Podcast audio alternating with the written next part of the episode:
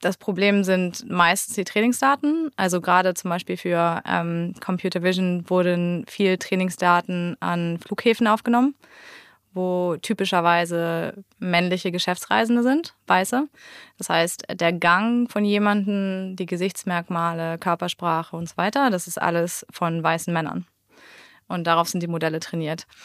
Und das ist ein bisschen schwierig, das wieder rauszubekommen. Das ist ja auch der Sinn und Zweck des AI-Acts, dass sie sagen, dass die ähm, Modelle breit gestreute Daten brauchen und so weiter. Die zu bekommen ist auch schwierig, aber es gibt zum Beispiel synthetische Daten, die inzwischen auf, auf denen Modelle trainiert werden können. Es gibt auch Bestrebungen, dass man Systeme, also Algorithmen baut, um, dieses, um die Trainingsdaten selber zu bereinigen und, und diverser zu machen. Also da gibt es verschiedenste, verschiedenste Ansätze. Am Ende sind die Trainingsdaten, wie Philipp schon sagt, das, äh, Daten sind Gold und die ähm, Trainingsdaten zu bekommen ist sehr aufwendig und sehr teuer.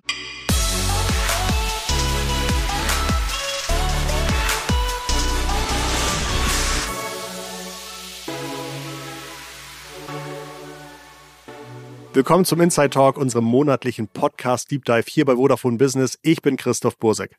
Zum Ende eines Jahres im Lichte von KI konnte ich Elisabeth Lorange, die Gründerin des KI-Unternehmens Oxolo aus Hamburg, und Philipp Pip Klöckner vom Doppelgänger-Podcast gewinnen. Gemeinsam haben wir die großen Bewegungen am KI-Markt noch einmal kritisch kommentiert und vor allem auf die leisen Zwischeninformationen geachtet, welche in den Headlines oft verloren gehen, welche aber vielleicht viel spannender sind als die Takeaways, die jeder im Kopf hat. Jetzt geht's los. Genießt den Input mit den beiden. Mir hat es viel Spaß und noch mehr Insights gebracht. Hier bei mir im Studio begrüße ich jetzt Elisabeth Lorange und Philipp Klöckner, aka Pip. Herzlich willkommen, ihr beiden. Hi, vielen Hallo. Dank, dass wir da sein dürfen. Wir haben uns eben schon ein ganz kleines bisschen äh, äh, warm geredet, also, ähm, aber ich wollte es trotzdem noch mal so ganz offiziell machen. Wir sprechen heute so ein bisschen über das Thema AI. Ähm, Liz, du hast die Firma Oxolo gegründet. Äh, darüber sprechen wir gleich auch ein bisschen. Und Philipp, du bist mir dieses Jahr ein, zweimal ins Auge gefallen, weil du on stage und in ihr mir schlaue Sachen zum Thema KI und AI erzählt hast. Und da habe ich mir gedacht, das ist eine gute Runde, um vielleicht mal zu gucken, wo stehen wir, was ist wichtig und was wird demnächst so passieren. Vorab aber will ich so ein kleines bisschen rausfinden, ob ihr dem Thema eher zugeneigt oder abgeneigt seid und möchte von euch wissen, falls ihr heute einen Schalter umlegen müsstet und der bringt entweder KI zehn Jahre weiter oder zehn Jahre wieder zurück in die Vergangenheit, welche Richtung würdet ihr drücken, Elisabeth? Äh, ich würde definitiv in die Zukunft gehen. Einfach weil ich glaube, dass zu einem gewissen Punkt wird es ein Plateau geben und dann wird es wieder schneller gehen in der Entwicklung. Wenn man historisch guckt, dann war die Entwicklung eher linear und weniger ähm, exponentiell. Das ist das eine. Und das andere ist, dass die regulatorische Entwicklung momentan ein bisschen mühsam ist und keiner so richtig weiß, was mit dem AI-Act passieren wird. Und ich denke, das zu überspringen wäre ganz nice. Das heißt, ich höre auch so ein bisschen raus, du bist dem Ganzen grundlegend eher positiv äh, gegenüber so, und hast jetzt keine Sorgen, dass es in, in der nächsten Dekade die Menschheit auslöscht, offensichtlich. Definitiv, ich bin tech-positive. Tech-positive, toll. Ähm, wie ist es bei dir, Philipp? Ich würde im Zweifel in der Gegenwart bleiben, aber ich bin auch eher. Steht also, nicht zur Auswahl in diesem Genau, aber ich glaube, zurückdrehen, so reaktionär, äh, finde find ich Quatsch. Ähm, deswegen würde ich auch vorwärts äh, schrauben. Wahrscheinlich. Ich glaube, es wird einige neue Risiken mit sich bringen, aber ich glaube, dass auch ganz viel Potenzial in so Wissenschaft und Medizin vor allen Dingen, äh, also da wäre es unverantwortlich, sozusagen nicht vorzudrehen eigentlich. Weil aber einfach weniger Menschen sterben müssten oder Menschen besser gebildet sein könnten. Schon jetzt, äh, wenn man zehn Jahre vordreht quasi. Das ist ein, das ist ein schöner Grund. Ähm lässt natürlich außer Augen, dass auch eine ganze Menge Menschen durch AI sterben könnten. Aber ich finde es auch da, zeigt sozusagen, du ewiger Optimist, Romantiker. ähm, das ist doch schön zu wissen. Gab es für euch in den letzten Wochen ein besonderes AI-Moment oder Learning, das euch entweder sehr positiv oder negativ gescared hat, dass ihr sagt, oh, ähm, das ist mir schon hängen geblieben im Kopf, Philipp? Ähm, das letzte Mal, dass ich wirklich überrascht war, war tatsächlich äh, in unserem Podcast haben wir live so geschaut, ob eine AI, also ich glaube Bart haben wir probiert, also Googles ja. äh, AI äh, Chat Agent, ähm, ob die eine gute Go-to-Market-Strategie für ein Startup entwickeln konnte. Äh, und ich war tatsächlich live, äh, sicht- und hörbar überrascht. Das, also, ist ja, glaube ich, nicht mein Take gewesen und nicht perfekt, aber ich glaube, es äh, war sagen, eine gute Checklist, an, an die man denken sollte. Und ich hätte gedacht, dass es nicht so detailliert auf den Use Case zugeschnitten. Äh, Kannst du dich noch an, an eine Sache erinnern, die Bart vorgeschlagen hat?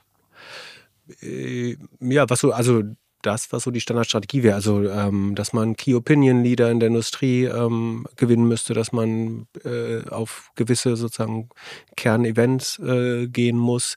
Ähm, dann, dass man sich überlegen sollte, so ein bisschen, ob man zuerst die Supply-Seite, also was, ich habe sagen, die Frage war nach einem Marktplatz für LLM-Modelle, sowas wie Hugging Face oder so, also was dafür eine gute Strategie wäre.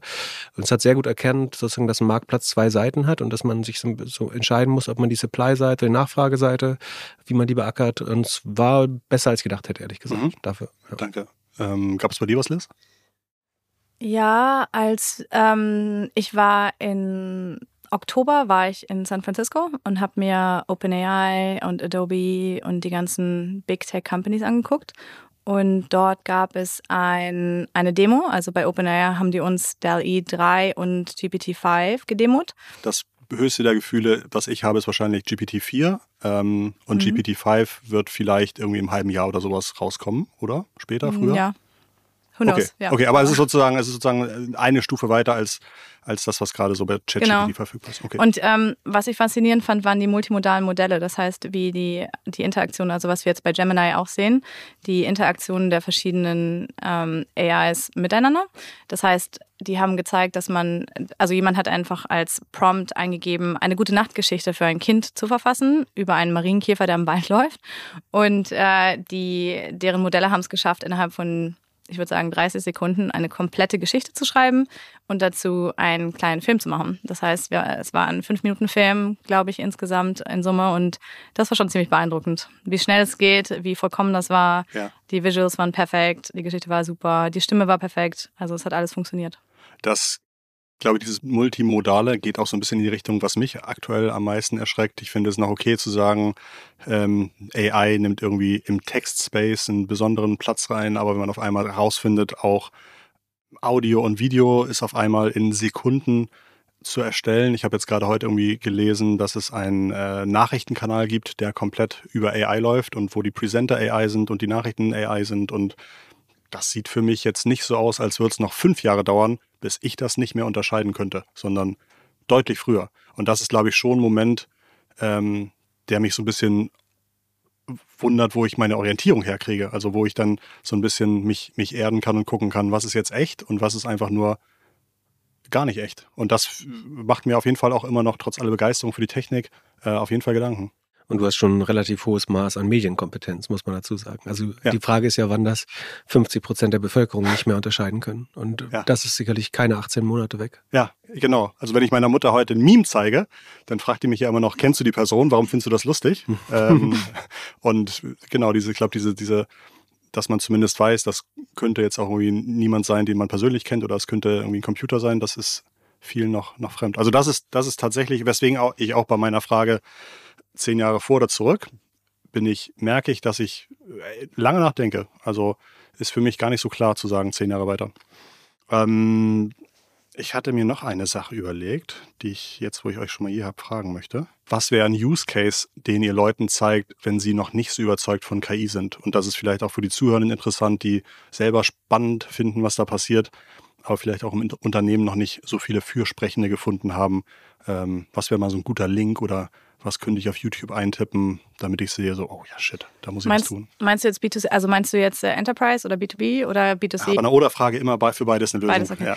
Also mein favorite, favorite Use Case ist tatsächlich der Transcribe Me Bot bei WhatsApp. Das heißt, das heißt, dass man ähm, die Sprachnachricht, die ganzen lästigen Sprachnachrichten einfach weiterleiten kann. Ein Bot sie sofort umgehend transcribed und äh, auch summarized, also zusammenfügt, zusammenfasst.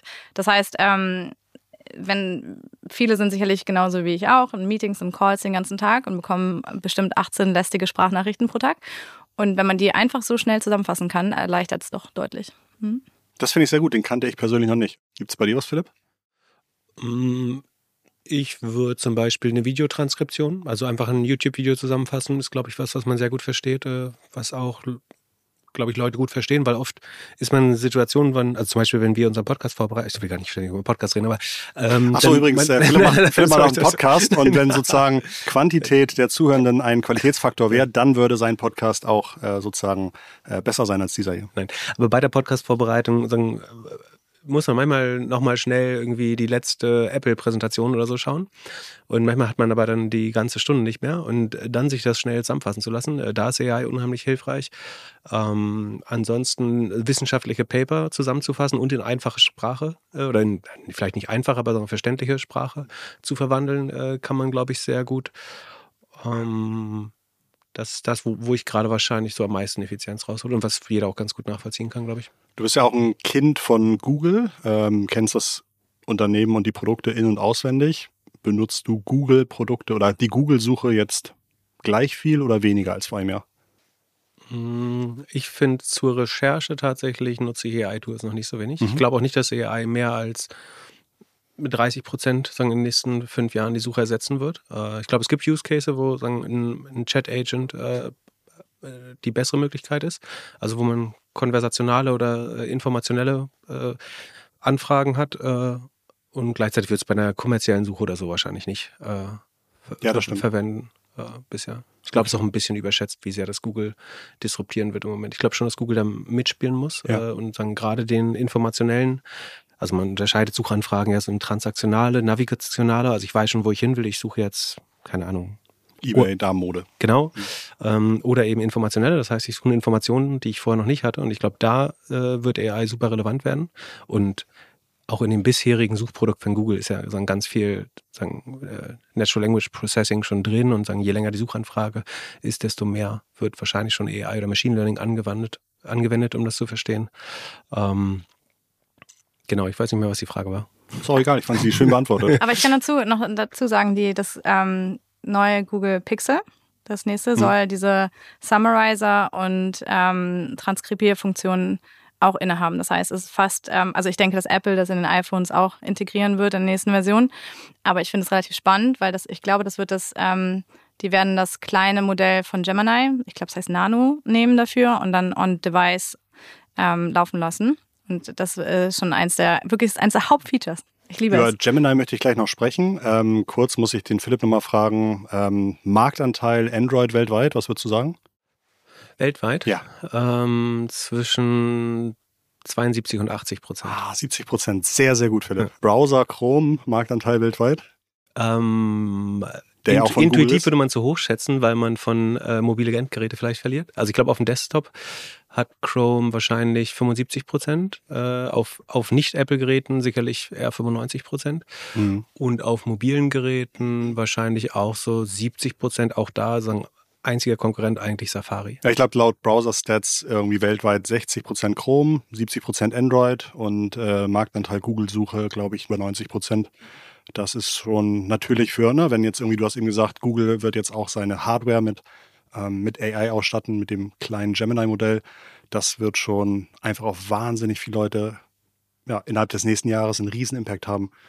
Okay, ähm, Gemini eben ist schon gefallen, das multimodale KI-Produkt ist kein LLM mehr, ne? Ist sondern ein, ist eine KI. Ja, Modell. Ist ein Modell. Ähm, hatte in den letzten zehn Tagen so ein bisschen den, den Start und wurde gezeigt, was es alles kann. Und irgendwie zwei Tage später kam raus, ach so, das war ein kleines bisschen editiert. Das, was in dem Video gezeigt wurde, ähm, so fluently funktioniert das noch nicht. Ähm, ist das nach einem Jahr, dass Google nach Chat GPT startet und nach Microsoft sozusagen startet, ähm, okay gewesen, so, so ein Video zu veröffentlichen? Also ich glaube, Google hat auf jeden Fall gezeigt damit, dass sie weiter im, im Rennen sind. Äh, ich glaube nicht, dass es so ist, dass, also es gab viele Leute, die nach der Präsentation gesagt haben, okay, das ist jetzt ein Quantensprung und besser. Äh, ich glaube schon, dass es besser als ähm, GPT 3.5 ist äh, und äh, 4.0 in, in, manchen Belangen schlägt. Äh, aber wie du schon gesagt hast, manche Sachen sagen, wurden auch erst präsentiert, die sagen, zukünftige Fähigkeiten sein könnten. Ähm, ich würde es, wie gesagt, eher so sehen, dass sie weiterhin in der gleichen Liga spielen wie, also sie sind nicht abgeschlagen. Mhm. Ich glaube, das war einfach wichtig, das äh, zu präsentieren und deswegen auch damit vielleicht ein bisschen zu früh rauszukommen, ähm, zu zeigen, dass, dass Google noch ein ernstzunehmender Konkurrent ist. Ähm, ich sehe sie jetzt nicht deutlich vorne, ne? obwohl sie ja seit 2015 irgendwie sehr, einen sehr starken AI-Fokus haben. Ähm, und man würde vermuten, dass sie sagen, durch DeepMind eigentlich so zehn Jahre Vorsprung haben. Aber mhm. was man gerade ganz gut sieht, ist, ähm, dass die jüngeren Firmen, sei es OpenAI, ähm, aber auch jetzt äh, Mistral äh, oder Anthropic, dass sie sehr schnell diesen Vorsprung äh, einholen können, was so ein bisschen dafür spricht, dass es nicht so richtige Burggräben oder äh, technologische Quantensprünge zu geben scheint, ähm, die einen der großen äh, so Vorreiter jetzt äh, uneinholbar machen. Mhm. Und es ist auch viel zu früh, glaube ich, zu sagen, dass jetzt irgendjemand da einen First Mover Advantage hat oder so, sondern es spricht einiges, glaube ich, dafür, dass falls es sozusagen Winner takes it all Market wäre, was ich nicht glaube, äh, dann haben wir den Gewinner wahrscheinlich noch nicht gesehen oder es ist schwer, den jetzt auszumachen. Mhm, spannend. Ähm, ich kann noch dazu mhm. sagen, diese, das Modell ist ja deutlich größer als äh, GPT. Also sie haben, glaube ich, 1,3 Trilliarden Parameter. Das ist das, also der große, das große Modell und die beiden kleineren sind kleiner, damit sie schneller sind und eben auch on-device funktionieren. Ähm, ich glaube aber nicht, dass es, dass äh, diese leicht gefakte Präsentation den ähm, irgendwie geschadet hat. Letztlich ist there is no bad press, glaube ich. Ähm, und äh, ich glaube, das ist ein bisschen, also wenn man, wenn man sich anguckt, in welchen Bereichen, dann ist es so äh, in Mathe, glaube ich, ein bisschen zwei bis vier Prozent performanter als GPT. Aber in Summe, ähm, wie Philipp schon sagt, das ist, äh, sind alle relativ gleich worauf. Also einige, die unterscheiden sich halt so in den, in den Bereichen. Einige sind, wie gesagt, in Mathe ein bisschen besser, einige sind schneller, einige sind im NLP-Bereich ein bisschen besser, je nachdem, äh, worauf man Wert legt. So. Aber Erinner uns nochmal, was du so den ganzen Tag machst, Elisabeth. ich arbeite. Nee, ähm. Danke, Philipp. das wäre deine Chance gewesen.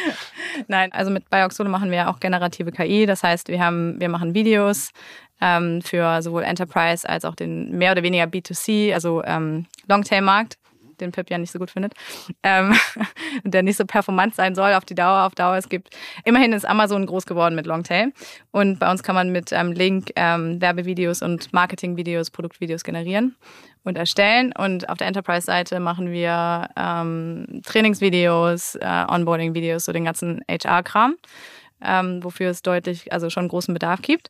Und äh, was ich in der Zeit mache, momentan haben wir, also wir haben eine Runde geraced im Oktober.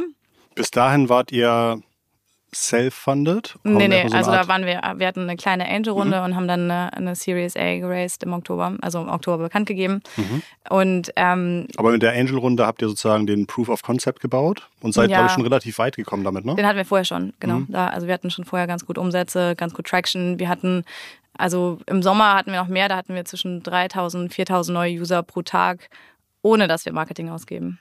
Also ich habe bis, bis jetzt noch keinen Cent an Google bezahlt. Und es gibt ja so drei Ansätze. Also ihr könnt ein proprietäres LLM bauen, ihr könnt euch für eins entscheiden oder ihr könnt sozusagen das offen machen, sodass ich mehrere nutzen kann. Welchen Weg seid ihr gegangen?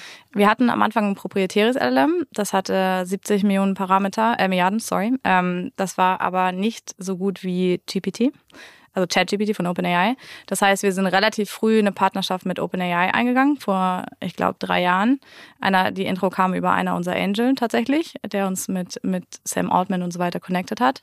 Und ähm, daraufhin sind wir dann zu ChatGPT umgeswitcht, weil wir ähm, letztlich auch gesehen haben, unser Value liegt nicht darin, ähm, Modelle zu bauen. Weil meines Erachtens können wir nicht mithalten mit ähm, äh, Google mit, also die für ein Training auch mal äh, über 100 Milliarden, ja. Millionen Euro, Dollar. Erstens ausgeben. das und dann, dann gibt es nach wie vor das regulatorische Risiko hier in Europa, also dass äh, Modelle hochreguliert werden ab 2025, who knows. Aber ähm, da mein, meines Erachtens ist da nicht die Value Creation. So. Und ist euch dann die Muffe gegangen, äh, sozusagen vor zwei Wochen, als so, so, Trouble bei OpenAI gab und teilweise GPT auch nicht so äh, performant war oder nicht so, ein bisschen fehleranfälliger als Ja, es war totale Katastrophe. Also wir hatten, wir hatten echt einen Ausfall. Wir hatten einen kompletten Systemausfall. Wir mussten unsere Kunden äh, beruhigen und ähm, haben in, an der Stelle haben wir wirklich ähm, A, wieder versucht, unser altes LLM mhm. zum Laufen zu bringen. Ähm, zweitens haben wir nach Alternativen und Backup-Plänen gesucht. Äh, die haben wir jetzt. Ja. Also das heißt, wenn ähm, GPT aus, also wenn ChatGPT ausfällt, haben wir einen Plan B und haben alternative Modelle. Aber das war ganz schön, ähm, das waren ganz schön schwierige Tage. So. Ja. Du, du sagst aber, dass ähm, ihr zum Beispiel Trainingsvideos oder Produktvideos baut? Ähm, die bauen unsere Kunden sich selber, ja. Aber auf unser, mit unserem Tool oder auf unserer Plattform. Mhm. Aber ChatGPT baut doch momentan noch gar keine Videos. Nee, genau. Ähm, also die liefern nur den Text. Die okay. liefern den Text, ja, wir liefern die Stimmen, beziehungsweise wir kaufen die Stimmen zum Teil ein, zum Teil haben wir unsere eigenen Stimmen äh, synthetisiert, haben dazu auch unsere Mitarbeiterinnen in, zum irgendwie zwei, drei Tage ins Studio eingeschlossen, die dann ähm, sehr komische Texte lesen mussten. Aufgrund der semantischen Vielfalt machen die auch nicht sonderlich viel Sinn. Was ist so ein Beispielsatz? Ach, ähm, Ach, das weiß ich gar nicht. Also das war furchtbar. Das waren wirklich Blaukraut war, bleibt Blaukraut. Ja, so eine, aber halt auf Englisch. Ne? Das war also ähm, nicht semantische Vielfalt, sondern auch phonetische ja. Vielfalt. Es ging vor allen Dingen darum, dass jeder Sound abgedeckt ist, damit ja. die, ähm, die Stimme dann alles sagen kann. Deswegen, also wir kaufen viel ein, wir haben unsere eigenen Stimmen und die Stimme äh, spricht dann das, was der, der Text sozusagen generiert. Aber wir haben unser eigenes Model, was auf dem auf ChatGPT sozusagen drauf liegt, um die Prompts zu generieren, um das mhm damit das Produkt natürlich mit dem richtigen Text beworben wird. Weil sonst ähm, macht das natürlich keinen Sinn. Das passiert alles automatisch. Apropos Blaukraut, äh, das ist übrigens ein Scary AI-Case. Es gibt eine AI, die deinen Fit-to-Drive-Status quasi anhand von Zungenbrechern äh, erheben kann. Also sagen, be besser als so den Test, der normal, also nicht besser als jetzt in Räuchern zu pusten, aber sie kann sozusagen relativ gut sagen, ob du über oder unter 0,5 äh, Promille bist, einfach wenn du zwei äh, Zungen, wie heißt das? Zungenbrecher äh, vor, vorsagst. Das ist mega. Das ist genauso wie diese AI, die am Husten erkennt, was du hast. Das war doch der, der, der während, während der Corona-Zeit gab es noch eine AI, die, da konntest du reinhusten und dann konntest du sagen, ob du Corona hast oder nicht. Oder am Schnarchen, ob du eine OP brauchst, gibt es auch schon eine. Ja. Witzig. Das ist total gut. Wie findet ihr solche ganzen Use Cases? Kriegt ihr die zugeschickt? Oder also, weil das, äh, das waren jetzt drei Stück, die ich noch nicht kannte. Äh, also teilweise sind das, äh, das eine macht ein Study, das Schnarch-Ding, macht ein Startup aus der Nähe von Berlin ähm, zum Beispiel. Das andere habe ich in News gehört mit dem Trinken. Ähm, Genau. Ich, ich glaube, das ist eigentlich das Spannendste, so die, die Use Cases und kleine Industrien, auf die man AI anwenden kann. Ähm, was mir viel Hoffnung auf die Zukunft gibt, ist wirklich, und worüber zu wenig geredet wird, glaube ich, ist, äh, wie AI in der Wissenschaft angewendet werden kann. So, wir reden viel darüber, ob jetzt irgendwelche Texter, Marketing-Leute, äh, Praktikanten, Unternehmensberater ersetzt werden können. Aber ich finde es viel spannender, wenn man überlegt, wie manuell Forschung noch ist. Also, dass irgendwelche äh, Leute in Petrischalen so äh, tausende von ähm, Reagenzien ansetzen, ähm, wenn du eigentlich einen großen Teil des Prozesses mit so digitalen Zwillingen äh, simulieren kannst. Äh, und es gibt dieses Beispiel von den Breitbandantibiotika, Antibiotika, äh, die sozusagen, wo es neue Kandidaten gibt gegen multiresistente Keime. Das kennst du wahrscheinlich schon das Beispiel. Ähm, und DeepMind hat jetzt zum Beispiel 45 mal so viele kristalline Strukturen gefunden, wie der Mensch bisher entdeckt hat oder selber synthetisiert hat. Ähm, das heißt, ähm, die AI hat quasi Vorschläge gemacht, welche ähm, Salze oder andere Kristalle man äh, noch entwickeln könnte, was zum Beispiel für die Batterieforschung und so weiter unheimlich wichtig wäre, weil viele äh, viele Metalle oder Nichtmetalle sind ja so seltene Erden oder so, die für Batterieproduktion brauchst und die Ressourcen sind limitiert. Äh, und vielleicht schaffen wir es irgendwie mit relativ einfachen Mitteln, äh, eine neue Substanz zu synthetisieren, die zum Beispiel viel bessere Batterien ermöglicht oder so. Das finde ich Wahnsinn, wie, wie weit uns das in allen Belangen der Forschung voranbringen könnte, der Einsatz von AI. Dafür brauchst du wahrscheinlich eine Menge AI-ResearcherInnen, die kosten viel Geld. Ähm, Liz, ihr habt jetzt Geld aufgenommen, da geht wahrscheinlich viel für Menschen drauf, oder? Ja, also wir haben eine gute RD-Abteilung, aber ähm, also nochmal, was, was Philipp sagt, es gibt tausende, tausende dieser Use Cases, weil du auch mhm. sagtest, ein, ein, der zum Beispiel auch sehr interessant ist, sind die sind Mikrofone, die ähm, hören können, ob ähm, deine Geräte in deinem Raum zum Beispiel kurz davor sind abzusterben. Also die können hören, wie die, wie die Lampe summt und dann sagen, dir sagen, dass die Lampe meinetwegen noch 15 Stunden Zeit hat, bevor sie den Geist aufgibt. Und das ist natürlich im kleinen Bereich, im privaten Bereich nicht wirklich relevant. Mhm. Aber im Industriebereich, wenn du hörst, ob der Filter irgendwie ausgetauscht werden muss oder ob die große Maschine kurz vom äh, Abnippeln ist, ist es super wichtig ja.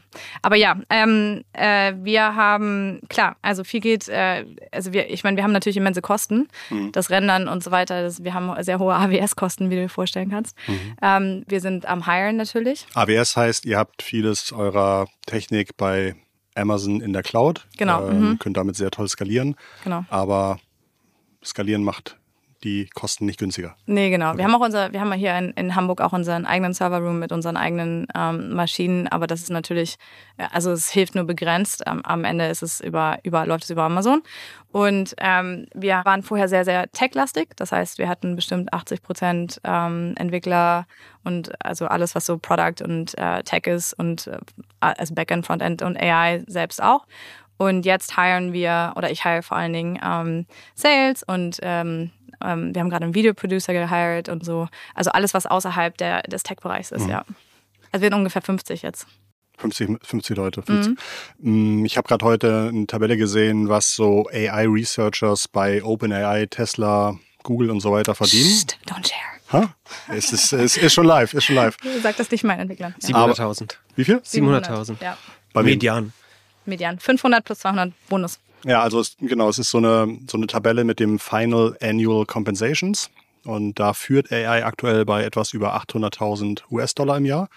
Dahinter Tesla mit knapp 800.000 Dollar, Amazon 720, Google etwas unter 700 und dann geht das noch. Nvidia nur 400.000 und zum Beispiel Hugging Face ähm, eine Viertelmillion im Jahr. Kann man in Deutschland auch so viel verdienen? Die zahlen ja echt schlecht. Nee, ähm, nee ähm, was ich dazu sagen kann, nee, kann man nicht. Ähm, und äh, ich habe auf der, auf der Slush sprach ich mit dem Gründer von DeepL und er sagte mir, dass er mit Schol äh, Scholz ein Gespräch gehabt habe, irgendwie die Woche vorher.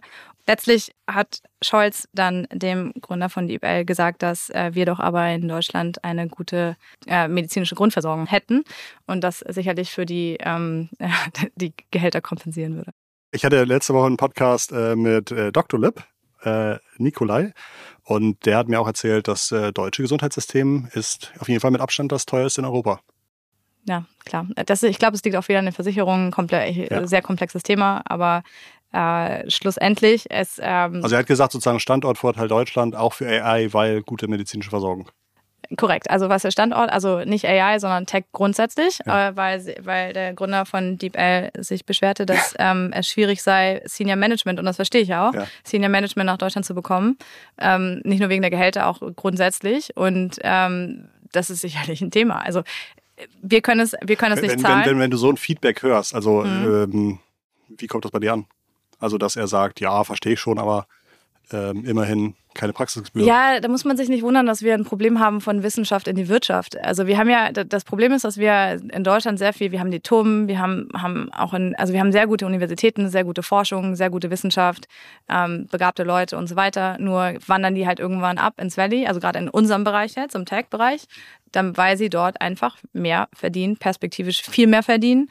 Vielleicht höhere Lebensqualität kann ich nicht beurteilen. Also in Amerika, denke ich, hat man, sobald man über einer gewissen Einkommensgrenze ist, auch ein- eine super Lebensqualität. Man muss nur darüber hin, also man muss über 200, 300 K hinwegkommen, weil man private Schulen zahlen muss, private Krankenversicherungen und dergleichen.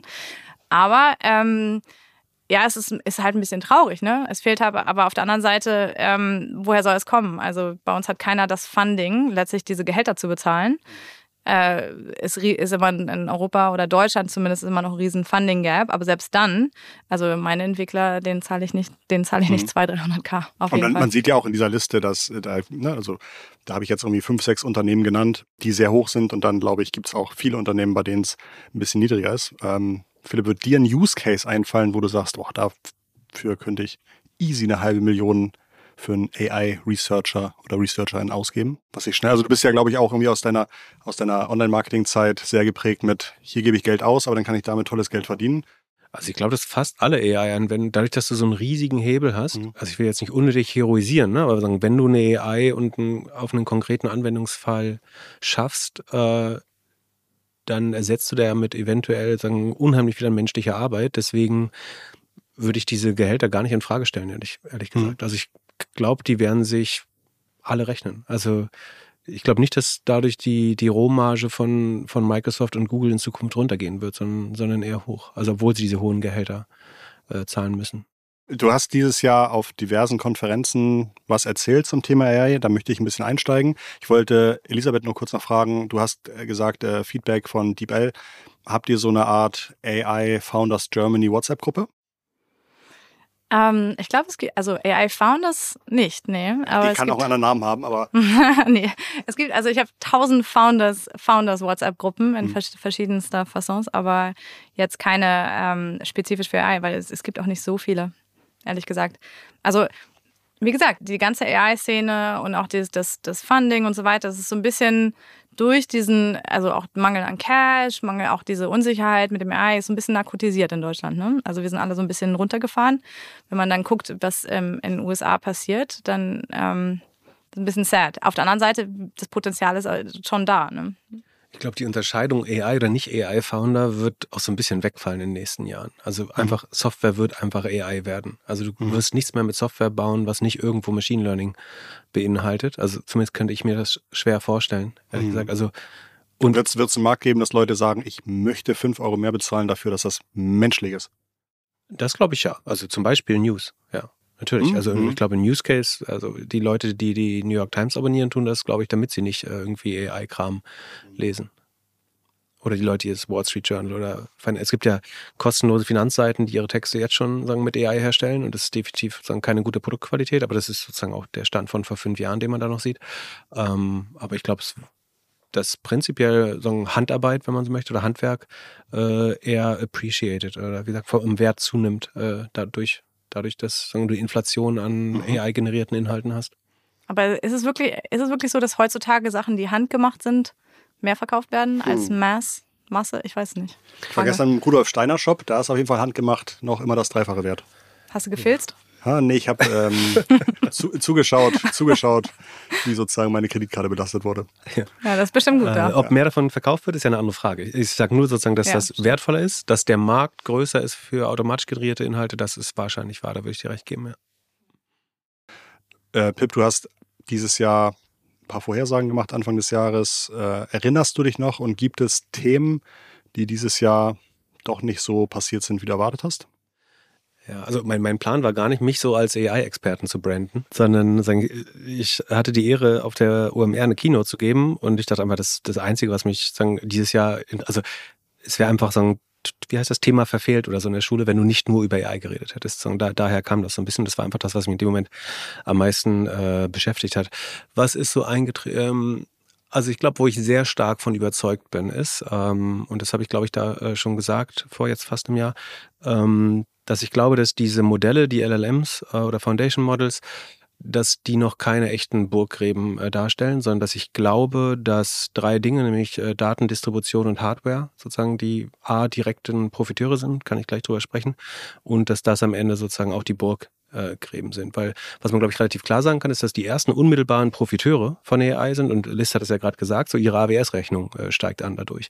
Und die großen Hyperscaler, also Google Cloud-Plattform, AWS und Microsoft Azure, ähm, die profitieren erstmal brutal davon. Und aus deren Sicht macht das auch ganz viel Sinn, in diese ganzen Startups zu profitieren, weil das Geld einfach zu 80 Prozent zu ihnen zurückkommt oder auch nur als Credits gewährt wird überhaupt, also gar kein Geld fließt, sondern man einfach nur Hardware-Ressourcen zur Verfügung stellt.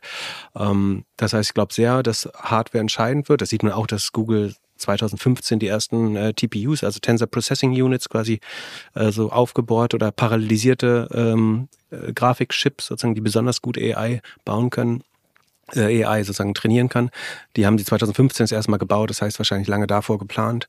Ähm, Azure und äh, Amazon haben mit äh, Trainium Inferentia und Azure hat äh, Athena eigene Chips. Das heißt, die haben alle vor Jahren erkannt, sie brauchen Chips, um Wettbewerbsvorteil äh, zu erhalten. Die Apple-Chips haben eine Neural Engine äh, drin.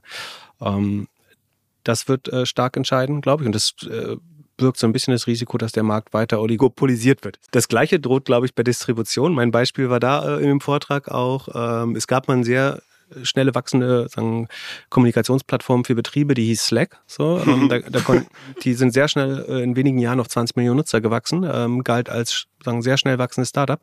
Und dann hat Microsoft Teams sozusagen in, in der Office Suite äh, hat Microsoft Teams distribuiert und damit sagen 20 mal so viele Nutzer ähm, erreicht. Das heißt Distribution, also dass, dass Google schon Kunden, direkten Kundenkontakt hat, dass Amazon direkten Kundenkontakt hat, Facebook, äh, Microsoft und so weiter. Das äh, bleibt, glaube ich, ein großer, äh, eine große Determinante des Erfolgs. Ähm, es ist schwer, das zu challengen. Ich meine, ChatGPT, OpenAI hat sehr schnell 100 Millionen Nutzer erreicht. Äh, Das war beeindruckend, aber ich glaube, das wird für die nächsten äh, nicht ganz so einfach werden. Äh, und das dritte ist äh, proprietäre Daten. Ähm, ich glaube, äh, das ist eigentlich das, das eigentliche Gold. Also im Moment lernen diese ganzen Modelle ja teilweise noch auf diesen Open Source äh, Textkorpussen. Das ist so, so ein, so ein Webcrawl mehr oder weniger und alle Bücher der Welt und ein paar Reddit-Outlinks ähm, und das dritte, vierte ist die englische Wikipedia. Ähm, darauf wurde bis GPT 3.5 sozusagen fast alles und viele der Open Source Modelle trainiert. Jetzt kommen halt Videos und so weiter noch hinzu in die multimodalen Modelle äh, und Images. Ähm, Aber wenn jemand natürlich proprietäre Daten hat, also zum Beispiel Geräusche von Maschinen äh, oder sagen, ähm, Röntgenscans oder MRT-Scans sind natürlich mal ein gutes Beispiel, ähm, dann äh, wird das natürlich unheimlich äh, wertvoll und kann Differenzierungsmerkmal sein. Daran glaube ich weiter. So richtig widerlegt hat, äh, ich, also ich würde gern zugeben, wenn ich irgendwo grob Unrecht hatte, aber du darfst mich auch gern hinweisen, so wo, wo, was du anders siehst aus, dem, aus der heutigen Sicht. Aber ich finde, dass das noch ganz gut standgehalten hat bisher. Aber die Frage ist, was ich dann nächstes Jahr erzählen soll. Das frage ich auf jeden Fall auch noch, also bitte dranbleiben zu Hause. Aber so ein kleines bisschen manchmal, wenn ich dir so zuhöre, ist das ähm, natürlich schon so interessant, wie du sagst, hier ähm, hast ja auch gleich eben aufgeschnappt, dass Elisabeth gesagt hat, ihre AWS-Rechnung ist hochgegangen und da hast du gesagt, ah, das kann ich gleich eigentlich skalieren, weil das wird vielen anderen auch so gehen. Ähm, kannst du uns eigentlich erzählen, äh, sozusagen, Meet the Brain Behind Pip. Also wenn du so Informationen wahrnimmst oder Nachrichtenmeldungen liest, hast du so einen Prozess, wo du sagst, was kann ich da noch an Subinformationen rausziehen? Also mich, mich, ich finde das schon tatsächlich spannend, dass wir anscheinend viele Sachen in den gleichen Nachrichten lesen, aber du immer noch mal so ganz vernetzte, ähm, vernetzte Impacts darin, darin siehst. Also hast du so eine Art Standardfragen oder fragst du dich bei jedem Artikel vielleicht, was heißt das für die Top 3 börsennotierten Unternehmen oder wo? Also ich finde es sehr schwer, das nachvollziehbar das äh, zu machen für Dritte. Äh, ich glaube, was, also A, ich äh, konsumiere Also du bist ja über die Jahre viel. besser geworden. Was, also, ne, also. Ich hoffe, ja. Ähm, sag mir, wenn es andersrum wird. Ist das jetzt einfach nur ähm, Übung, dass, ich glaube, 300 Podcasts habt ihr. Herzlichen Glückwunsch. Vielen Dank, ja. Und ähm, ist das einfach die Übung oder sich jedes Mal wieder auf Themen vorzubereiten oder hast du auch gute Prozesse schnell zu sagen, so kann also, ich mich schnell einarbeiten? Also A, also mein, mein Job ist es, viel Informationen zu konsumieren mhm. sozusagen und daraus eigene Meinungen zu bilden. Das heißt, ich, ich nehme mir auch wirklich viel Zeit, um aktiv, äh, aktiv und passiv, sondern einfach Medien zu konsumieren. Also ich höre selber bestimmt vier, fünf Stunden Podcast am Tag, manchmal mehr, wenn ich schaffe. Single Speed? Ähm, eigentlich Single Speed. Ich fange jetzt gerade an, weil ich wirklich nicht mehr hinterherkomme, auf 1,2 zu hören. Äh, ich mag so ein bisschen nicht die Leute, die sagen, sie hören es auf 1,5 oder 2, weil dann denke ich, wenn du es auf 2 mal hören kannst, dann hörst du vielleicht auch die falschen. Ich habe neulich den, äh, den, den Westermeier mal wieder live getroffen und hat gedacht, der hat einen, einen Schlaganfall, weil er so langsam geredet hat. Und dann ist mir aufgefallen, dass ich seinen Podcast immer auf doppelter Geschwindigkeit habe. Äh, ja, doppelte wirklich? Nein, nein, zwei. Jetzt wollte nur versuchen, den Witz unterzubringen. Um, ähm, genau. Also ich, äh, ich nehme viele Informationen auf und ähm, was vielleicht besonders ist, dass ich versuche, ich, also ich frage mich zwei Dinge. Also A, versuche ich sofort sozusagen eine Gegenhypothese Aha. zu machen. Mhm. Ähm, das heißt, ich und das andere ist, ich versuche zu ergründen, was nicht dort steht. Das heißt also, zum Beispiel, wenn jetzt irgendwie sagt, ähm, Amazon investiert 4 Milliarden in Anthropic, dann versuchst du zu sagen, eine Gegenhypothese. Ja, dann überlege ich halt äh, sagen, nicht, was das einfache Narrativ ist, was mhm. eventuell auch sozusagen in der PR-Mitteilung steht, sondern was die Story dahinter ist äh, und was nicht dort steht oder was die Gegenhypothese wäre. Ähm, äh, am Beispiel von Nvidia habe ich es zum Beispiel erklärt. Ne? Man kann sagen, einen Bull-Case für Nvidia machen. Das ist die Firma, die sozusagen die GPUs herstellt, die Chips, die man braucht für, für AI. Und du kannst sagen, die werden unendliche Nachfrage haben in Zukunft. Ähm, und äh, deswegen geht es denen gerade so gut. Du könntest auch sagen, die investieren gerade in so viele Startups aus der Hypothese, die ich vorhin genannt habe, nämlich, dass sie das Geld eh wieder zurückbekommen und sie haben, sagen, sind mit 50 Mal Umsatz bewertet. Das heißt, wenn sie einer Firma eine Million geben und die kauft dann wieder für, für 800.000 äh, Nvidia-Chips, haben sie trotzdem sagen 40 Millionen plus äh, gemacht in Market Cap. So, das wäre, ich, ich glaube nicht, dass das wahrscheinlich ist, dass mhm. es sozusagen eine Blase ist in dem Fall. Ähm, aber ich versuche schon irgendwie die Gegenseite äh, einer Story immer zu konstruieren und bild mir dann natürlich irgendwie eine Synthese äh, aus sagen, Hypothese und Antithese und daraus entsteht dann idealerweise eine, eine eigene Meinung. So würde ich es vielleicht beschreiben. Danke, das hat mich, äh, das hat mir auf jeden Fall geholfen, weil das wollte ich dich immer schon Und ich versuche keine Narrative so eins zu eins zu übernehmen. Das finde ich äh, ganz furchtbar, wenn Leute einfach so. Also ich mag das total, wenn andere Leute sagen, mich zitieren, äh, das darf man gern machen. ähm, aber ich, ich versuche eigentlich keine Narrative so eins zu eins zu übernehmen, sondern ähm, das führt manchmal dazu, dass man natürlich auch was Schlaues eventuell nicht wiederholt, sondern sagen aus Prinzip dann was anderes sagt. Mhm. Ähm, aber das ist, glaube ich, ganz gut, um sagen, eigene Gedanken zu entwickeln. Dankeschön. Ich glaube, das wird für viele interessant gewesen sein. Ähm, ich hatte in der Vorbereitung, Elisabeth, dich mal gefragt, was so Themen sind für dich als AI-Unternehmerin, die, mm, die schon auch nochmal so diskutabel sind oder diskussionswürdig sind. Und da hattest du, glaube ich, auch erwähnt, das Thema diskriminierende Modelle oder diskriminierende Trainingsdaten ist durchaus, durchaus interessant. Hast du da Beispiele für uns? Ah, puh, naja, es gab, also ähm, die amerikanische Polizei hat ganz lange, ähm, ich glaube, es kam von, von Amazon, ähm, Gesichtserkennungssoftware benutzt, die ähm, People of Color oder Frauen, äh, schwarze Frauen nicht richtig ähm, als schwarze Frauen erkannt hat und so weiter. Also da gibt es tausend, tausend Beispiele für. Ähm, die, das Problem sind meistens die Trainingsdaten. Also gerade zum Beispiel für ähm, Computer Vision wurden viel Trainingsdaten an Flughäfen aufgenommen, wo typischerweise männliche Geschäftsreisende sind, weiße.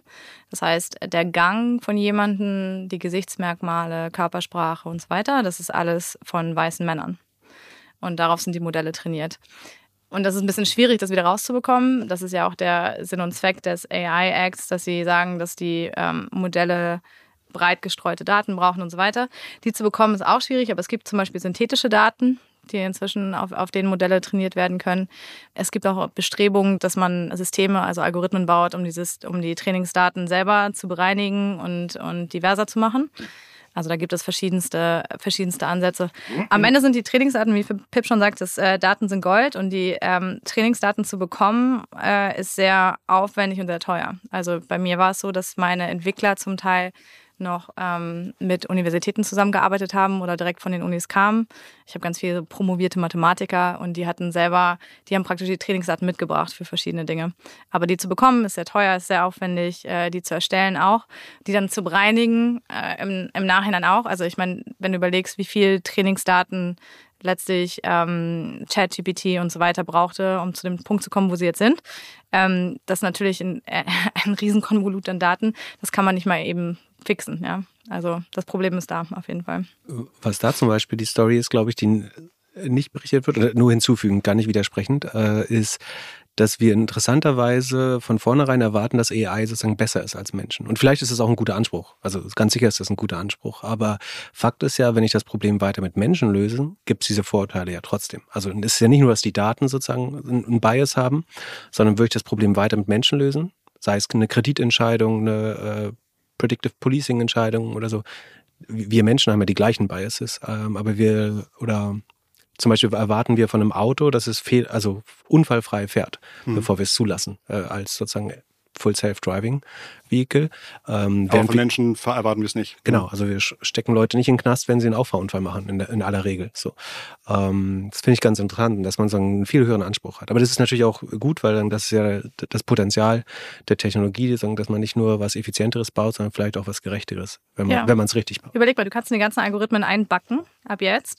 Also diese Entscheidung zu treffen, ob du im autonomen Fahren eine Omi überfährst oder ein Kind.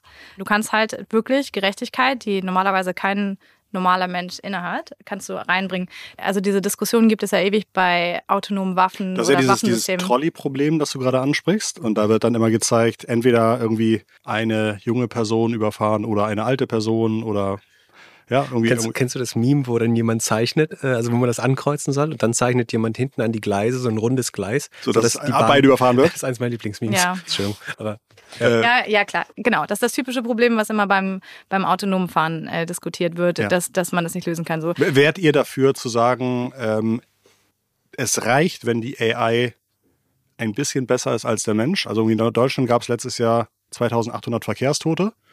Und wenn man jetzt irgendwie ausrechnet und sagt, ja, AI würde halt nur 500 machen, also sollte man, sollte man dann sagen, okay. Überwiegend werden die Unfälle von betrunkenen Fahrern verursacht. Also in den USA, glaube ich, sterben 20.000, 30.000, war irgendeine Unsumme jedes Jahr an, äh, infolge von Unfällen, die durch betrunkene Fahrer verursacht werden. So, das könnte alles durch das autonome Fahren gelöst werden. Und wenn du überlegst, dass dieser kleine Fringe-Case, der, wo, ob es jetzt die Omi ist oder das Kind, mhm.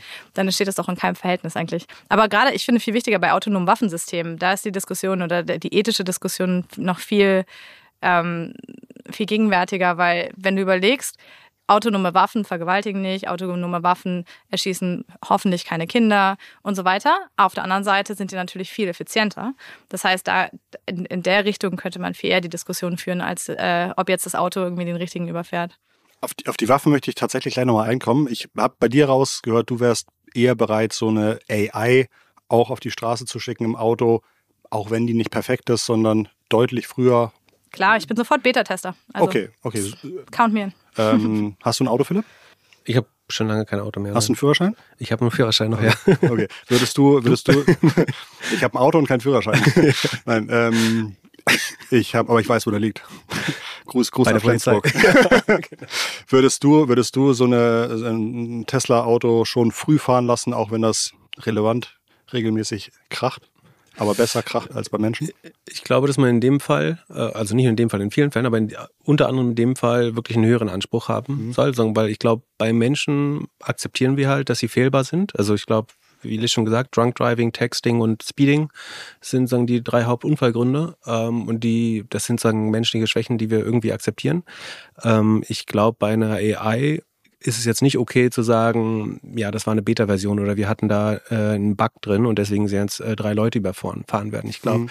A, sagen, müsste man meiner Meinung nach sicherstellen, dass die Hersteller dafür haften, wenn, wenn sozusagen ihre Software einen Fehler macht. Ähm, weil den, den Anspruch, dass man Menschen perfekt regulieren kann, so den kann man nicht haben. So das wissen wir, dass das nicht funktioniert. Den Anspruch, dass eine Software äh, sehr gut funktioniert, äh, kann man, glaube ich, haben. Ja. Mhm. Und von daher, ich glaube, es gibt irgendwo eine Grenze. Ich glaube, die muss nicht perfekt sein, Mhm. weil dann würde man, wenn ich jetzt sage, sie soll noch nicht fahren, weil sie nicht perfekt ist, dann sagen, riskiere ich damit ja Mhm. mehr Verkehrstote, als es geben müsste. Von daher wäre das ab irgendeinem gewissen Grad, wäre das auch moralisch falsch wahrscheinlich, weil ich weiß, dass ich sozusagen freiwillig mehr Tote in Kauf nehme. Aber letztlich verzeihen wir das Menschen halt einfacher als einem Hersteller. Mhm. Deswegen glaube ich, sollte es zumindest deutlich höhere Standards geben. Ich glaube, der Standard muss nicht sein, dass eine AI keinen Fehler macht. Aber wenn sie einen Fehler macht, dann sollte man auch der, der Hersteller entweder der Hardware oder des Modells. Das ist, glaube ich, auch eine Frage, wo wir, wo, wo wir Regulierung brauchen. Also ist der, der, der Autobesitzer, der Hardwarehersteller oder der, der Modellhersteller? Wer haftet denn dafür? Wer hat den Fehler gemacht am Ende? Ähm, allein sowas muss geklärt werden, ähm, glaube ich. Dafür brauchen wir auch Regulierung. Das Thema autonome Waffensysteme hast du eben angesprochen, Elisabeth. Ähm, und du hast erwähnt, kann natürlich sein, dass wir diverse Nicht-Ziele damit vermeiden. Aber äh, was, was wäre der Nachteil von autonomen Waffensystemen oder, oder Waffensysteme, die selber Ziele identifizieren und selbst bekämpfen? Ja, wie immer in AI die brutale Effizienzsteigerung. Mhm. Also willst du Waffensysteme bauen, die ähm, 20 mal so effizient sind wie ein, ein normaler Sniper, der da sitzt? Also ist halt die Frage. Ja, also das sind super komplexe ethische Fragen. Kann Mhm. ich, ich kann die auch nicht in, in, in ihrer Gänze beantworten, aber ich denke, äh, dass, das auch so ein Stück weit irgendwie eine Entscheidung ist, also eine Case-by-Case-Entscheidung, weißt du, ob es Defense-Systeme sind, ob es Offense, an, an welcher Stelle es ist. Also ich habe mich in der Tiefe nicht damit beschäftigt, aber es, ich meine, es wird immer aktueller eigentlich. Inzwischen gibt es ja ganz viel so Dual-Use-Startups, also Drohnen-Startups, die, wo die äh, sowohl zur wo die Drohnen sowohl zur Aufklärung als auch ähm, eben auch, als auch für Waffen gebaut werden ich glaube, man sollte einfach beide Aspekte beleuchten. Ja? Also man sollte sich auf jeden Fall einmal damit auseinandersetzen, dass es nicht nur effizienzsteigernd ist, sondern möglicherweise eben auch zielgerichteter sein kann äh, auf der einen Seite, aber eben auf der anderen Seite wesentlich mehr Schaden verursachen kann. Viele schwierige Entscheidungen zu fällen, wenn es um das Thema Regulierung und AI geht. Wer ist denn eurer Meinung nach am meisten betroffen in den nächsten Jahren, wenn es um AI, also Nachteile geht, wenn man nicht rechtzeitig AI einsetzt? Sind das eher die großen Unternehmen, weil dann auch die Nachteile sehr groß sind? Oder wird man merken, dass gerade kleinen Unternehmen es in ein paar Jahren auf die Füße fällt, wenn sie jetzt nicht schon relevant sich mit AI auseinandersetzen? Ich glaube, dass ähm, so Dienstleistungsberufe, also Agenturen zum Beispiel, sehr stark davon betroffen sein könnten, also advers betroffen, negativ. Ähm, ich glaube, dass so wie bei den meisten Technologien kleine, junge Unternehmen das viel früher adaptieren werden ähm, als ähm, große Unternehmen, die sicherlich sagen, viel mehr Hürden und Probleme dabei sehen. Ähm, Welche Dienstleistungen fallen dir ein? Management, also Texte, also Medienerstellung Okay, prinzipiell, ähm, aber auch Verwaltung von Budgets, ähm, äh, sowas zum Beispiel. Das kann zugegebenermaßen äh, eine, AI wahrscheinlich jetzt schon besser. Ja. Ähm, und ich befürchte, dass es auch wieder so sein wird, ähm, dass es quasi eine weitere Wertschöpfungsebene ist. Äh, wenn du überlegst, dass die meisten Unternehmen so im Schnitt vielleicht 10, 15 Prozent EBIT-Marge haben, äh, manche deutlich weniger nochmal. Und einmal haben jetzt die, sagen, die großen äh, sagen, Werbekonzerne aus den USA da deutlich Wertschöpfung einfach abgeschöpft, die dann traurigerweise in Europa auch nicht mehr versteuert äh, wird. Das ist Riesenproblem sozusagen, wie wir unsere ähm, Gesellschaft zukünftig dann finanzieren, wenn, wenn die Steuern fehlen. Ähm, das heißt, eine ganze Wertschöpfungsebene geht, geht weg. Ähm, und das Gleiche befürchte ich, wird bei AI passieren, wo sozusagen jedes Unternehmen AI einsetzen muss. Das ist, glaube ich, gar keine Frage, dass man das muss. Ähm, und das wird aber dann höchstwahrscheinlich auch wieder sagen, an große Tech-Konzerne gehen. Und damit ist das sagen, eine weitere Wertschöpfungsebene, sagen, wo die Sahne wieder abgeschöpft wird äh, oder die EBIT-Marge bei Unternehmen. Ähm, und der, die Werterstellung, äh, sozusagen, der Zuwachs äh, eher in anderen Ländern passiert. Mhm. Ich würde gerne für die Zuhörenden noch so ein bisschen die Weihnachtsfeiertage oder die Feiertage zwischen Weihnachten und Neujahr ähm, ähm, mit Gedanken füllen, was im nächsten Jahr wichtig wird. Also gibt es von, von euch Themen, an denen ihr gerade intensiv nachdenkt oder arbeitet, die vielleicht auch teilenswert sind für die Zuhörenden? Ja, ich, also ich finde, was ich immer ganz witzig finde, womit man sich ähm, doch beschäftigen könnte, sind diese ganzen apokalyptischen Szenarien mhm. und die, und die Doomsday-Szenarien. Come ja. with me if you want to live. Ja, ja. Also vor zwei Jahren habe ich, hab ich darüber anders gedacht, ehrlich gesagt.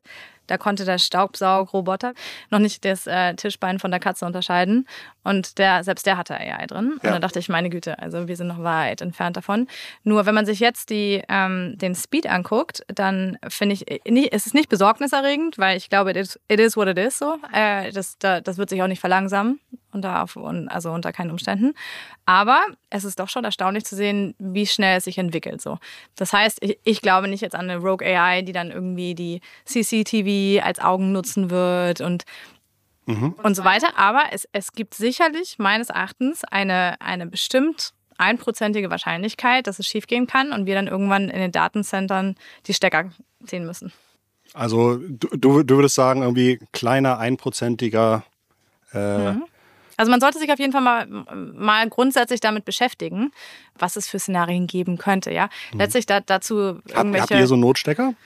Wenn, wenn, wenn eure Produktvideo AI sozusagen self-aware wird? sehr harmlos. Self-aware werden die nicht, aber ja. wir sind völlig harmlos. Aber letztlich ist es ja, können wir ja gar nicht beurteilen, was, ähm, was die, die, keine Ahnung, wie auch immer, die, die hm. äh, rogue gewordene AI für ähm, Motive hat möchte sie leben, möchte sie keine, keine Ahnung, ja. Das kann keiner, keiner wirklich vorhersagen, glaube ich. Nur diese Interkonnektivität könnte möglicherweise potenziell ein Problem werden. Ja, es gibt diese Paperclip, weißt du ja auch, dieses Paperclip-Beispiel, das, das äh, völlig irre, ich, man hört das immer, dass irgendwie, wenn man einer AI den Befehl gibt, ähm, aus einem irgendwie Büroklammern zu machen, irgendwann suchen, sucht sich die AI die Herzschrittmacher der Leute raus und macht aus denen auch noch Büroklammern.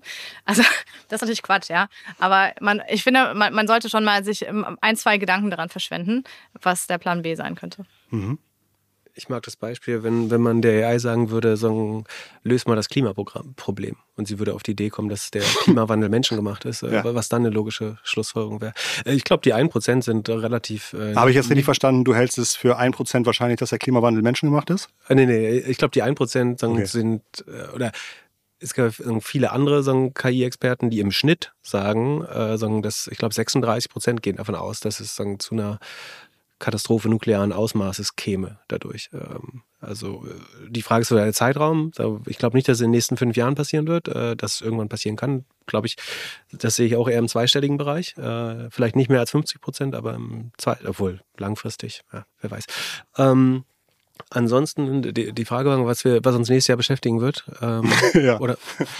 ja, eigentlich genau. Genau, eigentlich wollte ich für die Zuhörenden noch ein bisschen, welche Fragen sollen Sie in Ihrem Unternehmen vielleicht Ihren Mitarbeitenden oder Ihren Vorgesetzten stellen, damit sie up to date sind?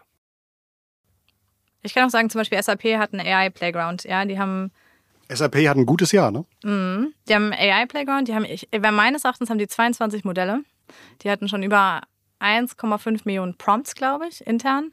Und ich will sagen, die spielen da so rum, aber die, die äh, bilden sich auf jeden Fall weiter und die befassen sich damit und ähm, die üben den Umgang mit AI. So. Und ich glaube, das ist, das ist etwas, was ich als was ich als Arbeitnehmer, glaube ich, meinem Arbeitgeber irgendwie mit äh, irgendwie die Frage stellen würde, so wie beschäftigen wir uns damit?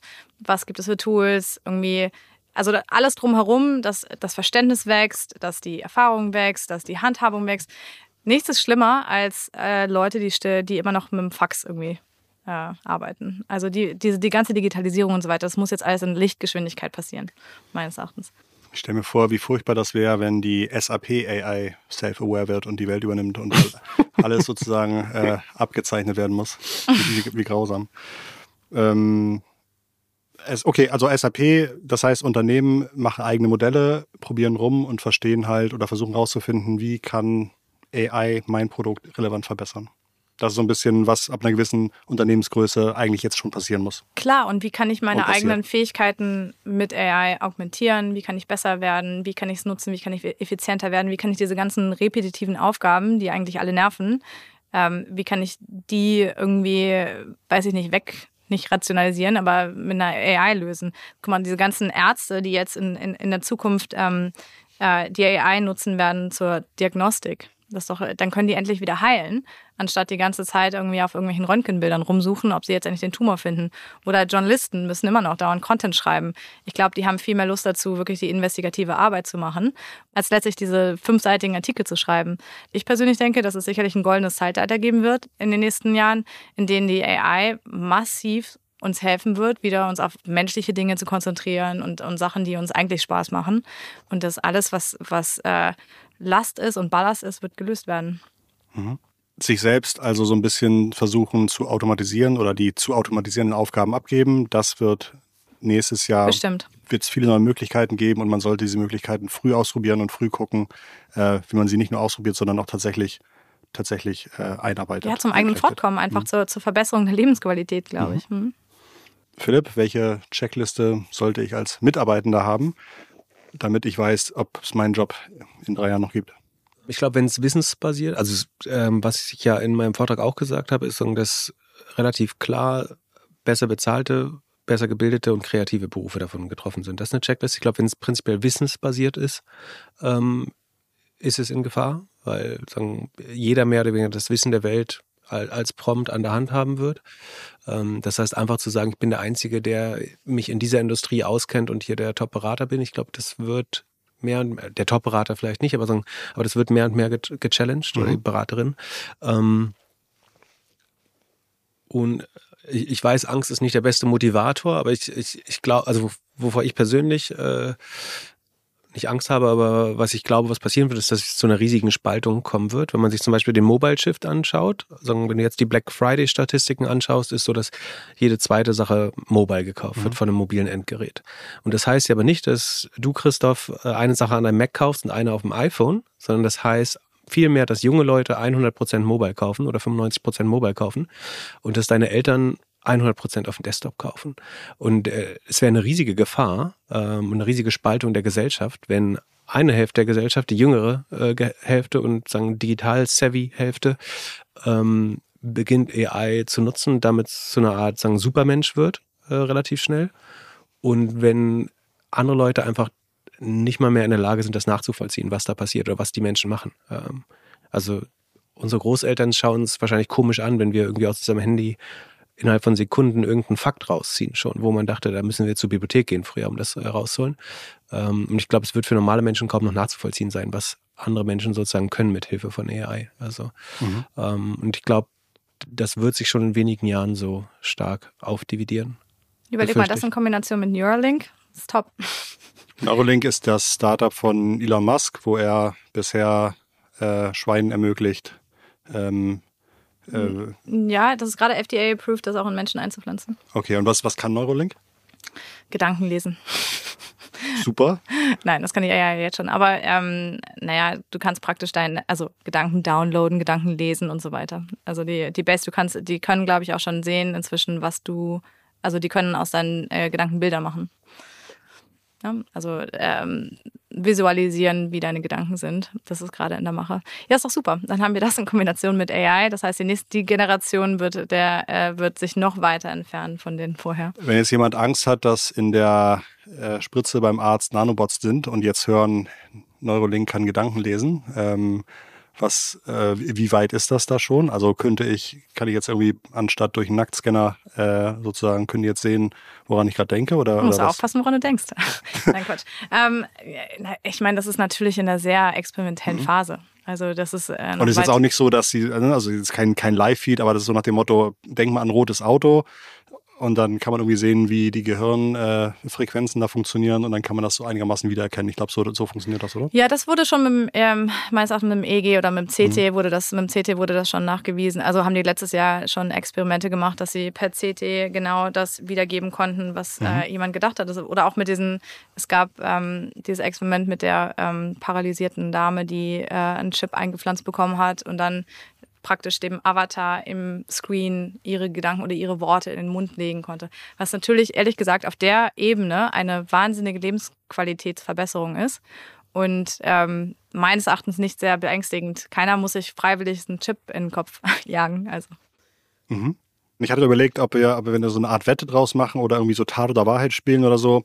Aber ich würde gern von euch nochmal ein bisschen, äh, ich habe so ein paar Szenarien mir überlegt, die auf jeden Fall meiner Meinung nach bald passieren und würde gern wissen, ob ihr das vor, euch vorstellen könnt, dass die in den nächsten zwölf Monaten passieren. Also das erste wäre ein AI-Thema oder AI-generiert, äh, generierte Scoop verwirrt die Börse so sehr, dass wirklich relevant in kurzer Zeit Geld vernichtet wird. Also nach dem Motto, keine Ahnung, Elon Musk ist tot. Und dann äh, gibt es irgendwie 20 Videos und 45 Bilder und aber am Ende kommt raus, der war nur im Flugzeug, war deswegen nicht online und konnte nicht schnell genug sagen, ich lebe, sondern es war irgendeine Hackergruppe. Wird das im nächsten Jahr passieren, sowas? Safe. Ja, ne? ja, ja. Hundertprozentig. Also es wird definitiv versucht werden, glaube mhm. ich. Ich bin mir nicht sicher, wie groß die Auswirkungen sind. Also ob die Börse schnell genug darauf reagiert. Wobei es ja viele sagen, automatisierte Trading-Programme gibt. Wenn die sozusagen auf Fake News oder auf AI-generierte News reinfallen, äh, könnte das passieren, theoretisch, ja. Stell dir mal vor, du hast irgendwie einen HFT oder automatisierten Trader mhm. und der, der zusammen mit einer AI arbeitet. Das ist doch ein, äh, hätten wir doch ein beautiful result. Mhm. Also Market Making 1.0. Also ich glaube nicht, also nicht hundertprozentig sicher, dass es passiert, aber ich denke, es ist sehr, also es ist sehr wahrscheinlich, dass an irgendeiner Stelle das passiert und wir es gar nicht mitbekommen. Goldman Sachs hat übrigens die fünfte oder sechstgrößte Cloud der Welt, glaube ich. Mhm. Und äh, BlackRock hat ja auch dieses Alibaba-Modell. Ähm, also nicht so, dass das in der Finanzindustrie nicht schon ausgiebig genutzt wird. AI hat bewiesenermaßen relevanten Einfluss auf Wahlen. Spätestens bei der US-Wahl, ja, definitiv. Nächstes Jahr auf jeden Fall.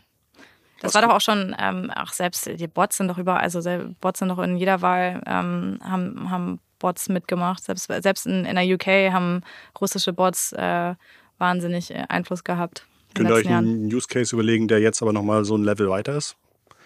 Also Stichwort natürlich kann eine AI One-on-One-Konversationen führen und äh, wirklich in Kommentaren mit Menschen genau die Argumente aufführen, die sie vielleicht gerade hören müssen, um äh, beeinflusst Klar. zu werden? Wir hatten, wir hatten ähm, Realtime ähm, Communication mit Obama als Test, also als MVP schon vor drei Jahren. Aber die Latenz waren immer noch drei, vier Sekunden in der Antwort. Das heißt, dass äh, eine natürliche Konversation halt nicht wirklich möglich mhm. ist, wenn es drei Sekunden dauert, bis jemand antwortet. Aber das lag nicht an, unser, an den Modellen, sondern eher an der Prozessorleistung. Also an GPUs, CPUs, wie auch immer. Das war vor drei Jahren. Mhm. Also hundertprozentig, ja wird ein riesiger AI-Scam das Geld von treuen armen Bürgern zerstören in den nächsten zwölf Monaten und wir dann darüber in der Zeitung lesen, so eine Art, äh, was früher so gut frisierte junge Männer gemacht haben, passiert in den nächsten zwölf Monaten durch einen AI-Fake-Scam? Also ich glaube, so der, der, Enkeltrick wird immer mhm. besser werden auf jeden Fall. Ähm, Enkeltrick mit echter Stimme? Genau, genau. Also ähm, die vermeintliche echte Stimme deines Kindes oder Enkels oder äh, Nichte ru ruft dich an und bittet um Geld, äh, so irgendwie mit einem äh, sagen, ängstlichen Ton. Das, das wird definitiv ein äh, Problem werden, relativ kurzfristig. Ja. Auch die, also wenn du überlegst, dass die ganzen, ähm, also angeblich ähm, hat sich Nordkorea im, im äh, im Stehlen von Krypto spezialisiert. Und das ist sehr. Ähm, Im Stehlen. Im Stehlen. Ja. Hm. Um deren nukleares ähm, Arsenal aufzubauen. So they say, ja? Okay. Und ähm, das ist alles AI-powered. Mhm. AI-powered, das heißt, ist das klassisches Hacking oder ist das, ähm, wie, wie, haben die wie das die, wie die Wallets, gemacht? keine Ahnung, wie das Okay. im Einzelfall, wie das im Einzelfall passiert, aber die Systeme, die dahinter stecken, sind ja nicht manuelle Systeme. Ja. Also sitzt ja nicht ein Entwickler oder ein Ingenieur hinterm, hinterm Rechner und überlegt, wem er jetzt was stehlen könnte. Ja. Aber ähm, man sieht halt diese Transaktionen und wohin das Ganze fließt. Das heißt, es passiert schon jetzt. Ich glaube auf jeden Fall, dass das Thema ähm, Verification und Authentication äh, unheimlich wichtig wird. Also wahrscheinlich werden, also ich könnte mir sehr gut vorstellen, dass wir so überflutet werden mit Trollbots, also Mhm. irgendwelchen russischen Trollfarmen, die automatisiert werden, mit den Scammern, die unsere Kontoverbindung wollen, Leuten, die uns irgendwelche Marketing-Sachen andrehen wollen oder was auch immer die Motive sind. Aber wir werden, glaube ich, so mit Kommunikation überfordert werden, dass wir al- als Menschheit oder Individuum einfach beschließen, ich möchte einfach nur noch von echten Menschen aus Fleisch und Blut äh, Mhm. Kommunikation empfangen. Ähm, und was ich auch in meiner Präsi drin hatte, war dieses Device, sozusagen, was Sam Altman mitgegründet hat, ähm, diesen Orb, äh, womit man quasi so eine Art äh, digitale Identität bekommt. Das heißt, dass du Nachrichten halt mit deinem äh, mit deinem Fingerabdruck oder Iris-Scan authentifizieren musst, äh, sodass ich einfach weiß, dass der, der das abgeschickt hat, äh, ein, ein Mensch ist. Wahrscheinlich werden wir anders der, der Flut an Informationen vielleicht gar nicht Herr werden können, könnte ich mir vorstellen. Ja, Spam wird immer personalisierter werden. Du wirst hochpersonalisierten, hochtargetierten Spam erhalten. Das ist furchtbar. Ich habe jetzt schon das Gefühl, die können meine Gedanken lesen, wenn ich sehe, was sie alles für Angebote schicken. Das ist Ja, genau das, was ich bekommst- brauche. Genau, und du bekommst bald Angebote, wo jemand Werbung macht, der Ja. genauso aussieht wie du, Ja. genauso spricht wie du, der Ja, genau von dem das würde ich ja nichts kaufen. Semantik ist genau auf dich eingestellt, Syntax, alles äh, wird sich genauso an. Also was ich bauen würde, wäre halt definitiv so, ich, also ich gehe auf deinen Instagram-Account, äh, at Christoph Posek, ne? Mhm. Äh, kann ich sehr empfehlen. Ähm, und ich schaue einfach, welchen Models du so äh, folgst, Mhm. leite daraus ab, so, zu wel- welchem Typ du irgendwie ähm, Affinität habe. Affinität habe, ähm, bau drei, vier solcher automatischen Influencer. Es gibt ja irgendwie ein guter Case, dass jemand da ein paar hunderttausend Dollar verdient hat mit einem so einem Fake OnlyFans-Model. Ähm, und die, jetzt schaue ich nur sozusagen, in welcher Mut erwische ich dich. Irgendwie versuche aus deinen Stories abzuleiten. Bist du gerade dep- depressiv? Bist du gerade hoffnungsvoll? Bist du gerade hungrig, betrunken, notgeil, was weiß ich? Mhm. Ähm, und dementsprechend sagen, baue ich quasi targetierte Kampagnen. Äh, und ich kann das eben hyperpersonalisiert machen, so das ist die Grenze, die weggefallen ist. Das hätte früher nicht skaliert, beziehungsweise hätte ich dann Mhm. eins zu eins Menschen ransitzen müssen für Social Engineering.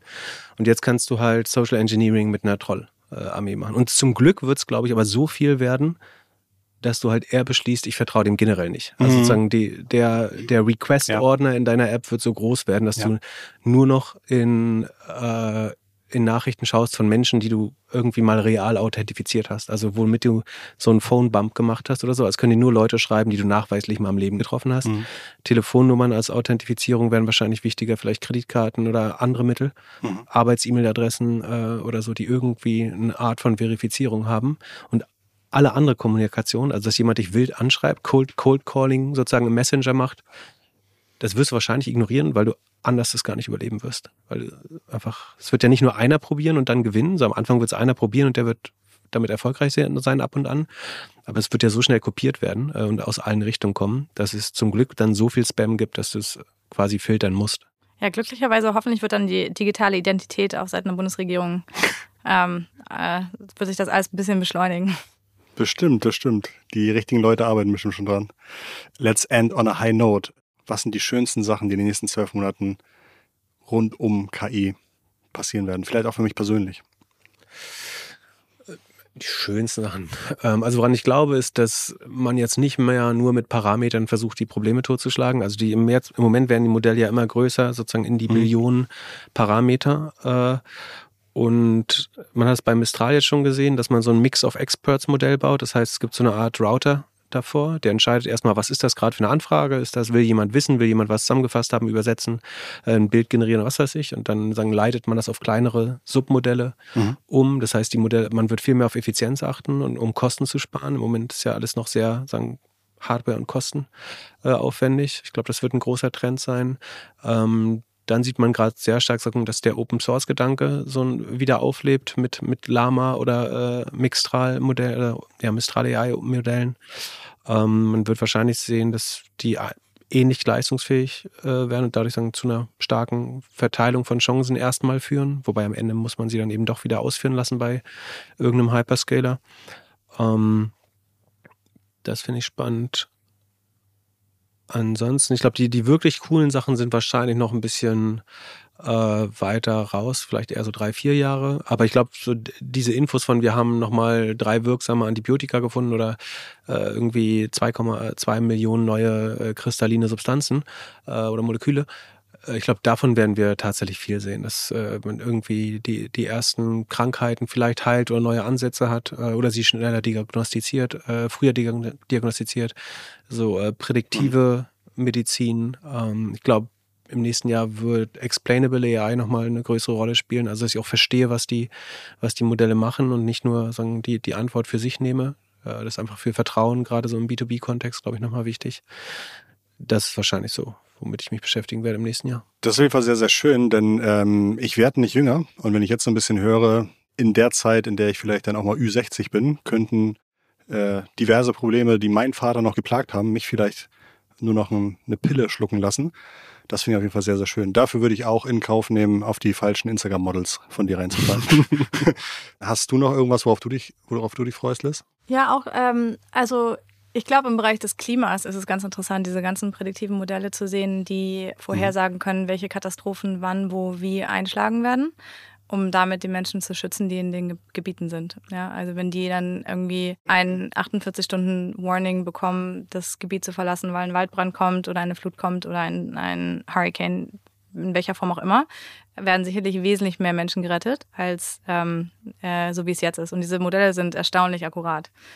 Ja, also das, darauf freue ich mich sozusagen, zu sehen, inwieweit ähm, Tech da hilft. Das sind zwei sehr, sehr schöne Sachen, die ich mit nach Hause nehme und die mich ruhig schlafen lassen. Ich danke euch ganz, ganz lieb für die Anreise, fürs Dabeisein, fürs Mitsprechen und dass ihr mir und natürlich auch unseren Zuhörenden so viel spannende Sachen erzählt habt. Vielen Dank, liebe Liz und vielen Dank, lieber Pip. Vielen Dank. Ich danke auch. Das war unsere diesmonatige Ausgabe vom Inside Talk. Wenn ihr das hier hört, toll, dass ihr so lange dran geblieben seid, dann war das ein guter Indikator für uns, dass das eine spannende Folge wieder war. Wir kommen am letzten Freitag im Monat mit dem Inside Talk und ansonsten natürlich jeden Montag mit dem digitalen Vorreiter und der digitalen Vorreiterin. Ich wünsche euch äh, schöne Tage, besinnliche Tage. Nehmt ein bisschen was mit. Lasst uns wissen, wo ihr sagt, das war besonders spannend, mehr dazu oder auch, wo ihr sagt, sehe ich komplett anders. Jedes Feedback ist willkommen. Ähm, ansonsten würde ich sagen, das war's von uns. Nochmal ganz liebe Grüße von uns an euch, von der Liz und dem Pip und dem Bosi. Macht's gut, ciao.